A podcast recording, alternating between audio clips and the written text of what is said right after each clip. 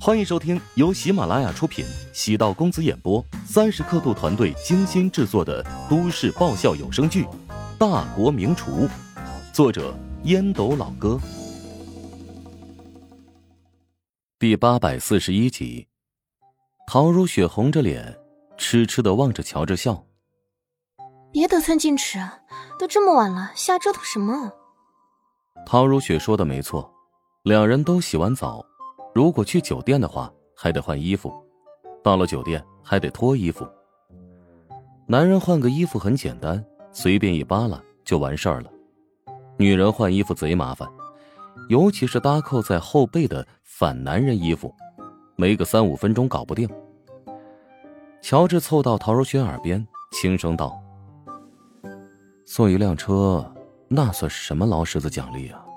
帮我解毒才是真正的奖励。”搂住了女人的脖子，慢慢的加重，陶如雪感觉被锁死一般，呼吸不过来，却觉得安全感十足。陶如雪反搂着男人的脖子，陷入了迷乱。晨夜悠长，缠绵不休，直至凤鸾鸣歇，累到极致，透过朦胧的灯光，捕捉到对方温柔的眸色。怎么不说话？身体散架了，连声带都是哑的。我明天还有很多事情要做，都怪你。没办法，谁让你夸下海口说要给我奖励的？唉，你还真是烦人。嘿，刚才也没见你这么嫌弃我呀。没办法，发泄过了就平淡了，甚至看到你还觉得有些恶心了。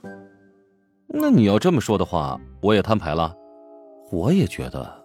你现在没那么美了，两人情不自禁的笑出声。夫妻便是如此，爱到极致也会有倦怠，上升到哲学高度，事前即如魔，事后胜如佛。新婚燕尔，为了彼此的形象，或许还装模作样，等熟悉了，也就不藏着掖着了。哎呀，睡不着了，怎么办？那就睁着眼睛啊，不强求，也不准说话。陶如雪轻声警告。过了半晌，耳边传来略重的呼吸声。老公，你睡了没？没有回应，肯定是睡着了。很快，陶如雪的眼皮子也开始打架。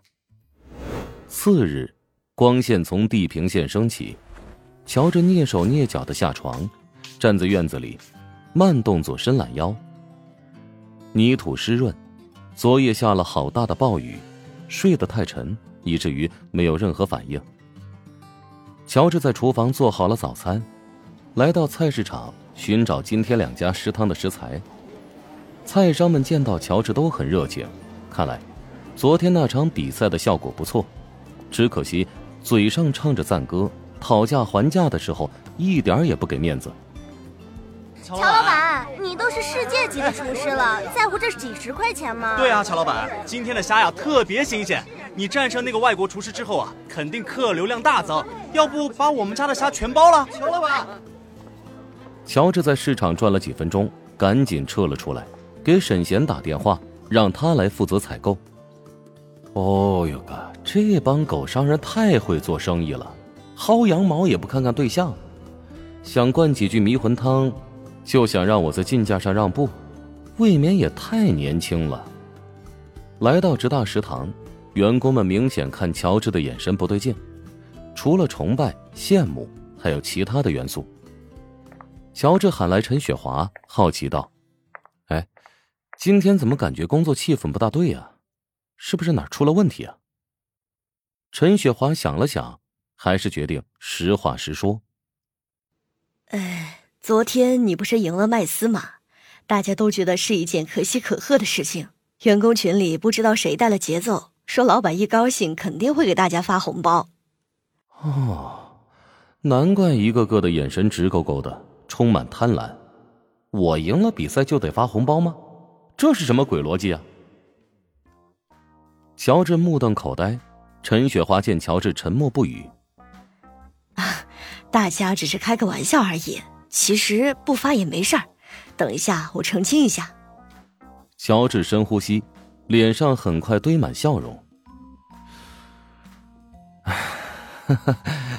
这个员工很有预见性哈，竟然对我这么了解。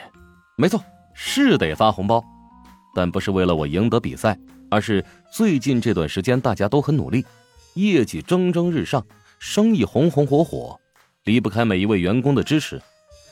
等一下呢，每个部门按一百元的人头领取部门奖金，用于各自的部门活动吧。我这就去打报告。哎，行了，别打报告了，没必要那么麻烦，你做主便可以了。目送陈姐离去，乔治有种怀疑人生的感觉，这就是底牌撒的太多的负面效果。人怕出名，猪怕壮，有前车之鉴。之前有一个喜欢穿大衣的第一代网红歌手被炒热了之后，参加各种节目，拍了不少广告，是赚了一点钱，但后来周围邻居。